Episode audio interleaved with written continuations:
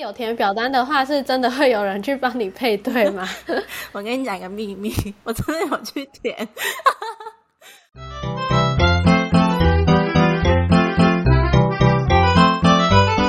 欢迎收听《鬼刚 A Work with Us》。你今天也远端工作吗？我们就是你远端工作的同事。你现在收听的是行销躺着听单元。我们每周都会介绍大家近期有趣的行销观察。Hello，我是 G N。大家好啊，我是 P H。其实呢，我上次听完你跟 R C 的那一集 Podcast，我才知道原来你也是高雄的孩子。是有多不熟，现在才知道。没办法，远端办公就是这样。我们应该一年见不到三次吧？下次见面可能就要先发一下名片，不然都不记得你是谁了。是怕变化太大会认不出来吗？哎，说到名片，你有收到过那个希腊罗马人的名片吗？没有哎。那我现在我们要介绍的第一个案例，就是如果希腊罗马人穿越到现代，他们的名片就会长这样。它是由那个诚心凸版印刷社，他去委托一个设计师跟他合作的作品。他就是做了一系列的希腊罗马人物的名片，比如说梅杜莎石材行，或者是阿基里斯骨科诊所等等的。让他的那个纸样不只是纸样，它可以透过主题，然后来提升大家的购买欲望，甚至是非相关职业的人也会想要买来收藏。真的是超有质感，我觉得他可以考虑做一整组来卖，哎。我那时候还去查到底什么是纸样，我还特地去 Google。你原本有知道什么是纸样吗？没有哎，我对印刷也不太熟悉。对啊，我是特别去 Google 才知道说，原来很多的那个印刷厂或者是设计公司都会特别出可能一组的纸样，超有质感。我觉得大家可以去点我们的 Show Note 里面的链接来看一下这篇贴文，你会觉得真的是好想把名片也做成像他这样。那如果说职场上的名片是可以展现一个人的个性的话，那生活中可以以什么样的东西来代表自己的个性呢？你觉得是什么？嗯，我觉得就是刺青。接下来要讲我们第二个案例，它是来自 Uber Eat，它很有趣哦。它的主题就是你身上的刺青在 Uber Eat 都点得到。它就列举了蛮多，大概有六七种。大家身上不同的刺青，然后再从刺这个刺青大概的形状啊，或者是名字，去在 Uber E 上面找相关的食品。就比如说，它第一张图，它就是一个三角形的刺青，然后他就在 Uber E 上找了一个招牌火腿三明治，然后他的 slogan 就配说吃的用的就这样点，刺青也能点，然后就觉得超级有趣。而且你没有讲的话，我也不会发现说原来他的刺青是网友提供的哎，我一直以为也都是图库找的。对我真的就想，因为图库其实蛮多可以看到一些有趣或者是比较有特色的刺青，但是我那时候看到的时候，我就一张图一张图看，因为我我本身对刺青也很有兴趣，然后就发觉说每一张图的留言处，Uber Eats 的小编呢都会。都会贴一个留言，就是谢谢哪一个网友提供，然后还会 tag 那个刺青师的 IG 或是工作室，就是可能也帮他们宣传一波吧。我觉得这非常的贴心，而且他的留言区也很热闹，大家都在秀自己的刺青。对他其实有拍一呃近期的那个广告宣传影片，他是请小 S 跟瘦子，不知道是不是因为。请这两个代言人来拍广告的关系，所以他们就走相同的路线。因为这两个代言人其实身上也都有刺青。哦，难怪原来就是因为小 S 有代言，所以他才有去留言哦。因为我看到小 S 有留言说，我就不相信大象也拍得出来。结果小编就回了一个橡胶手套。然后留言区有一些很有趣的留言，就比如说有人秀说他是吃艺妓的，那所以是要点外送茶的部分嘛？就这种很幽默的留言。嗯，那其实跟外送比起来，我其实更喜欢亲自去踩点各种美食餐厅。P H 你呢？哦，我也是诶，因为去吃餐厅才会有那种。呃，可以去看到他在他现场的气氛啊，然后也可以吃到热腾腾的食物。那我们接下来的案例就是来分享一个美食的 IG 账号，它叫做 A A 假爸爸。那这个账号呢，就是会透过各种 hashtag，然后来做很仔细的分类，让大家可以去加强它搜寻文章的速度。假设这一篇是面好了，它就会说 A A 甲中市，然后 A A 甲中山站，A A 甲中山区。那接下来才是可以帮助它呃制造流量的一些 hashtag，可能台湾美食啊、台北美食、台北必吃这一些，就是大家都会标的。我觉得他的 hashtag 也还蛮有趣的，就是他有一篇是在介绍那个餐厅的名字叫做一流二式塑胶面，然后他的文章第一个 hashtag 就是写这不不是素的，也不是塑胶做的，就有一点小幽默。而且它的贴文也有透过不同的字体来做分段，就是像是这里是正餐区，然后这里是分数区，这里是关于它的店家资讯，然后或者是甜点区等等的。那这样要找其实就超方便，就我今天可能想吃什么，然后我就直接找，一看就可以看出来我我要找的类型是哪里。是说接下来要中秋节嘞，希望小编可以来介绍一下台北地区的蛋黄酥。说到蛋黄酥，我们就要来到我们下一个案例，它是来自包装研究所，它竟然在招募蛋黄酥。它是它，因为它包装研究所，它其实就是一个印刷公司嘛。那它今年呢，他们就跟了一个设计师叫做兔子的右脑设计，去委托他们设计了一个中秋节月饼的盒子，然后他们。设计出这个盒子之后呢，就决定来招募一下蛋黄酥，就是以我有盒子，你有蛋黄酥吗？就是公开招募，这还蛮少见的，因为你可能会看到一些什么有趣的真材资讯啊，但是你很少会看到，竟然今天是要来招募蛋黄酥的。然后这也算是我第一波看到跟中秋节有关的贴文。而且我真的是认真看了三十秒，才发现说，原来他是在真蛋黄酥本人。就是那个盒子，其实设计的也非常的吸睛，你很，就是你可能第一眼就会注意到那个盒子很漂亮的设计。对，就真的会想，希望我的蛋黄酥可以跟这个包装一起做联名跟结合，然后送给其他人这样。下面其实真的有留言在。就是自自我推荐蛋黄酥，或是推荐哪一个蛋黄酥，就还蛮期待他们后续的合作。那吃的都讨论完了，是时候要来刷个牙了。那我们接下来的案例就是家乐福的最近吃东西偏敏感，我觉得它是一个非常优质的时事跟风文，它就是用。呃，它的抗敏感牙膏配上标题，就是最近吃东西容易敏感，建议先用这款。他因为就是跟上前阵子的呃田馥甄吃意大利面，然后结果被小粉红出征，然后就是闹蛮大的，然后田馥甄还把他删文，就是他这篇文藏得够隐晦，但是懂的人，就是知道这些新闻的人，看到还是会会心一笑。我觉得家乐福小编的心脏真的很强壮，一不小心可能就会被引引起关注。对。那说到广告贴文，最近还有一则很有趣的真有广告。那接下来我们就要来讨论的是我们第六个案例，它是来自 TLC 台湾的真单身女。它这篇贴文呢，它主要就是呃图片，它是发布了一个一张十。一张图，然后它这张图里面有十六个真人或是真彩的广告的文宣，然后在真单身女那一张广告文宣里面呢，他就特别用红框框标注，然后也特别明显。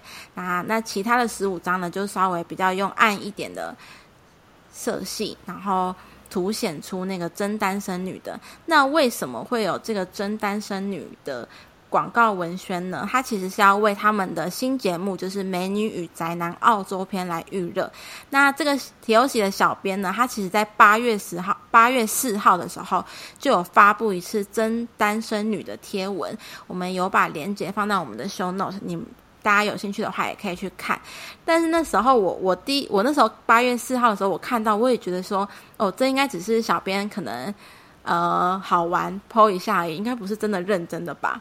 然后，但没想到提游戏小编就是真的是认真的。那下面就有留言说，难得认真起来的 TOC 小编，大家反而都不敢认真了。他还有放那个表单连接，可是我刚刚看的时候已经关闭表单了，所以有填表单的话，是真的会有人去帮你配对吗？我跟你讲一个秘密，我真的有去填。哦，你有填是不是？就那个表单真的是很认真，没有在跟你开玩笑。然后我就填了，然后呃，他还有一个栏位是要上传你可能的生活照。然后我就送出之后呢，大概过了一个晚上吧，我就收到了 T O C 小编寄的一封信。他那个那封信里面呢，他就写的其实也蛮也蛮有趣的。他就写说。呃，让我们一起放松、专注自我，找到自己的热爱，然后也让月老发功。然后 T O C 小编后面就有一个 O S 说，怎么让自己跟月老的工作量莫莫名其妙的增加了？因 因为他是他那封信里面有说还蛮多人报名的，所以他可能要一个一个去筛选，的可能这两个可能比较匹配吧。因为他的表单问题里面还有提到说居住地，所以我在猜说他或许可能会以就是。居住地可能比较相近的来匹配，或者是说喜好、兴趣比较相近的来匹配，我就很期待之后会有什么 发展。好，如果有发展的话，希望大家可以在下一期或者是下下期的龟缸诶听到居恩的分享。大家开始帮我祈祷。但其实我觉得这一篇真单身女的贴文，它还有一个亮点，就是它其他的真彩广告。因为刚刚就有讲到说，它其实有十六张真彩的广告文选，然后它是合成一张图嘛。如果大家比较没有画面的话，大家也可以去 show note 点连接看看我们这看看 T O C 这篇贴文。然后它的其他的真彩广告内容呢，非常的有趣。就比如说，呃 Discovery 频道求。要征求节目临时演员，那他这个演员呢，就是虫虫，然后他的要求就是会有被吃掉的环节，然后不能接受开场剖腹者，请勿投履历。而且它右下角还有一个是真猫的，然后底下留言真的真的很多人贴他家的猫，然后想要来应征。对，那除了真彩广告以外呢，现在其实连圆饼图都可以做的非常强。对我们接下来的案例就是 WeMo Scooter 的一些不负责任的小调查，它就是用呃图片把一张图片，然后用成圆饼图的方式来呈现，然后来突破你认知的圆饼图。比如说关于埃及，它就是真的。把埃及的图片用成圆饼图的方式来呈现，或者是关于我的房间，它就是做成一个墙角的圆饼图。那我觉得最酷的是那个新垣结衣的家乡，它就是一张红色，整颗都是红色的圆饼图，然后就刚好背景是白的，然后。你看，可能认了三秒之后才发现，哎，这就是日本的国旗啊，真的还蛮有趣的。那推荐大家可以多多去尝试看看图表的各种玩法，比如说之前还有一个爆红的折线图传播委员会，它就是用一个好像是巧克力豆饼干的。制作方法吧，它虽然很恶搞，但就是用折线图把它的制作方法给它做出来，还蛮好笑的。会有放链接在我们的 show note，大家可以去看看。它那个圆饼图啊，就是有一张图，我觉得非常的重，就是关于我的钱包。然后它主要分成三个区块，那占最大的那个区块就是发票，然后接下来就是硬币跟钞票，但是硬币跟钞票真的只有一点点，大概只有两三趴吧。然后就觉得，嗯，真的是。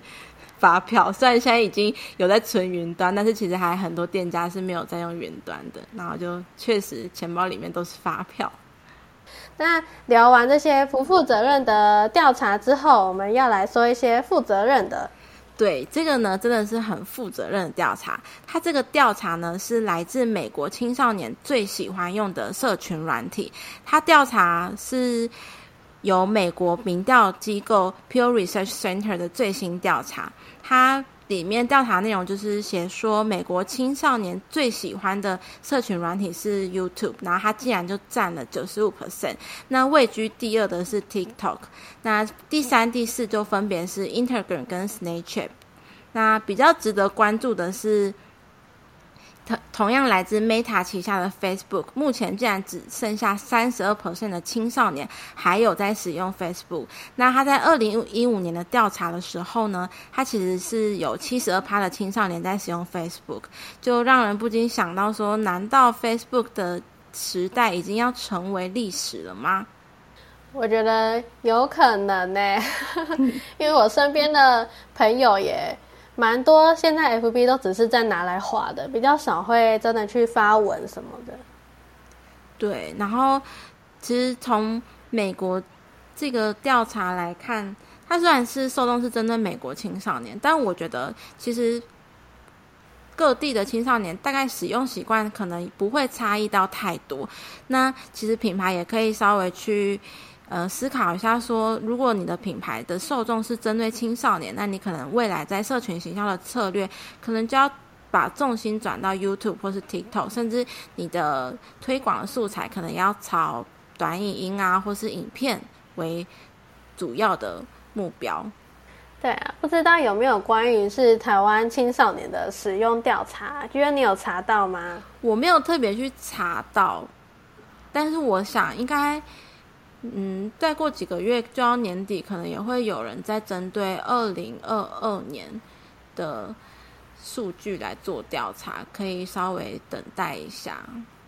对，可能等到年底的时候，我们的龟缸诶会再放上台湾青少年的使用调查，再请大家一定要关注我们，大家可以。继续听下去，就会有很多有趣的调查或是一些案例来跟各位分享。那呃，对，还有 G N 的感情进度。好，我我们鬼刚爱的听众会不会就是跟着我的感情一起成长？有可能呢。录大家全部敲完那个 T L C 小编，拜托再开一次表单。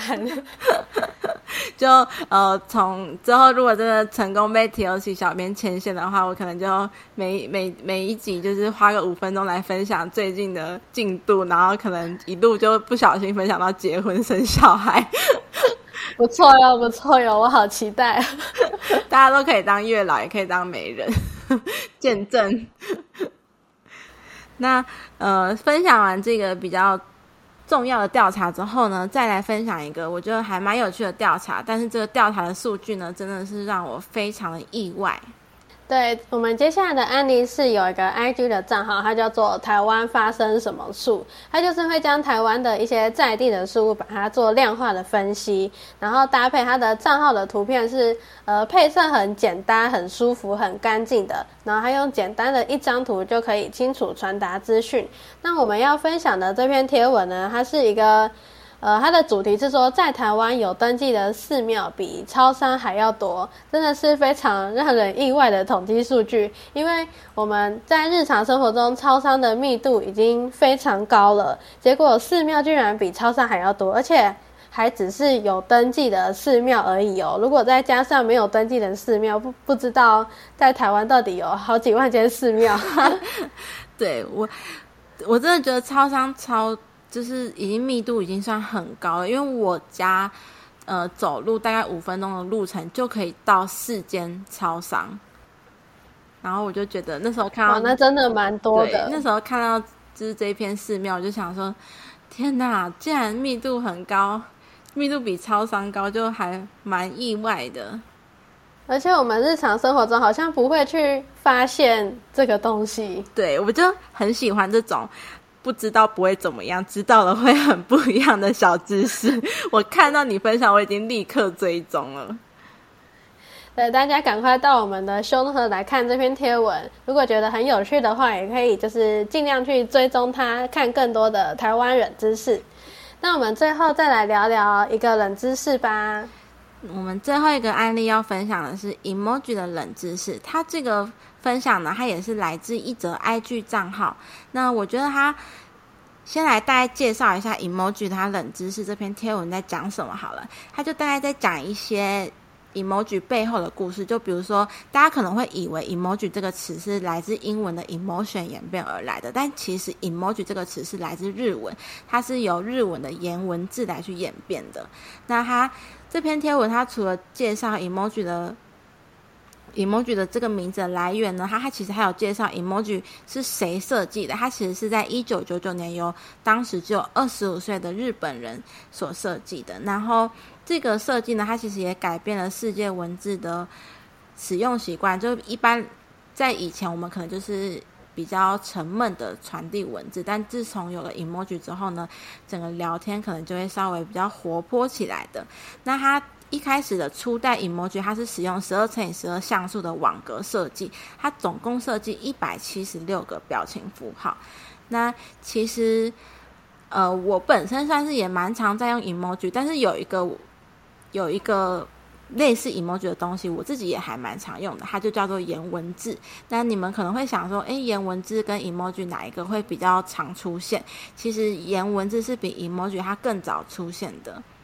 那现在其实也有很多很可爱的颜文字，也蛮受年轻人的欢迎的。